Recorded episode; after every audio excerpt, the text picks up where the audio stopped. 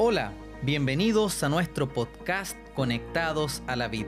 Soy Leandro Cisterna y compartiré con ustedes este espacio dedicado a fortalecer nuestra conexión diaria con Dios a través de la reflexión y el estudio devocional. Queremos saludar a todos nuestros amigos y hermanos de iglesia que están avanzando en este proyecto y a todos aquellos que nos escuchan a través de este podcast. El capítulo de hoy lleva por título Desventajas.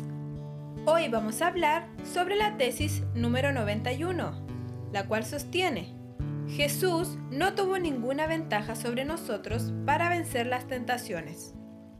El texto bíblico de hoy se encuentra en Hebreos 4, versículo 15, y dice lo siguiente, porque no tenemos un sumo sacerdote que no pueda compadecerse de nuestras debilidades, sino uno que fue tentado en todo según nuestra semejanza, pero sin pecado. A continuación compartiremos una interesante reflexión.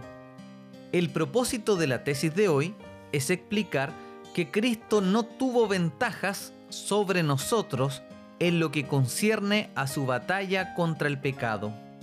Existen varios debates relacionados a la humanidad de Cristo, ¿Jesús vino a la tierra para ser nuestro ejemplo o solo para ser nuestro Salvador? De acuerdo al Evangelio de Juan capítulo 13, Jesús dijo, porque os he dado ejemplo para que como yo os he hecho, vosotros también hagáis. La Biblia es clara en señalar que Jesús vino para ser nuestro Salvador, nuestro sustituto, pero también para enseñarnos cómo vivir la vida cristiana auténtica. Y aquí se abre la puerta a otro debate. Alguien podría decir, ¿cómo puede ser nuestro ejemplo si Jesús tenía ventajas con respecto a nosotros? ¿Tuvo Cristo ventajas para vencer el pecado? La respuesta corta es no.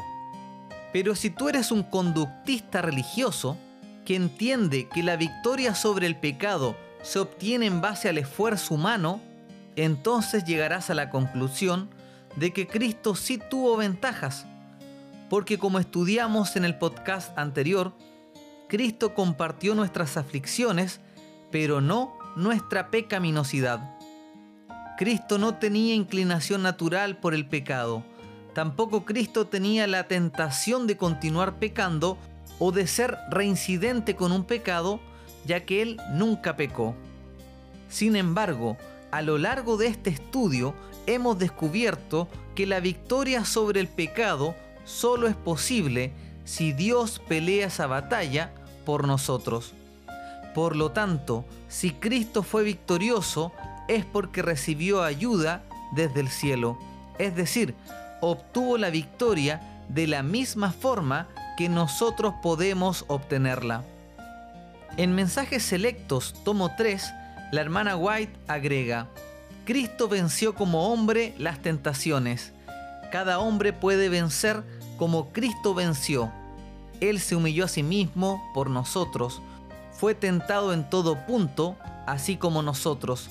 Redimió el desgraciado fracaso de la caída de Adán y fue vencedor, testificando así ante todos los mundos no caídos y ante la humanidad caída que el hombre podía guardar los mandamientos de Dios por medio del poder divino que el cielo le concedía. Qué interesante es esta cita. Cristo venció al enemigo en el desierto como hombre, con la ayuda de Dios y de su palabra. Así que Cristo no tuvo ventajas comparado con nosotros para vencer la tentación. De acuerdo al texto bíblico que leía Gaby al principio, no tenemos un sumo sacerdote que no pueda compadecerse de nuestras debilidades, sino uno que fue tentado en todo según nuestra semejanza, pero sin pecado. Si analizamos bien la Biblia, nos daremos cuenta que las tentaciones de Cristo eran similares a las nuestras, pero no idénticas. Eran similares en su propósito. Las tentaciones de Cristo buscaban que Él hiciera su voluntad por sobre la voluntad del Padre. De la misma forma, nuestras tentaciones buscan alejarnos del Padre.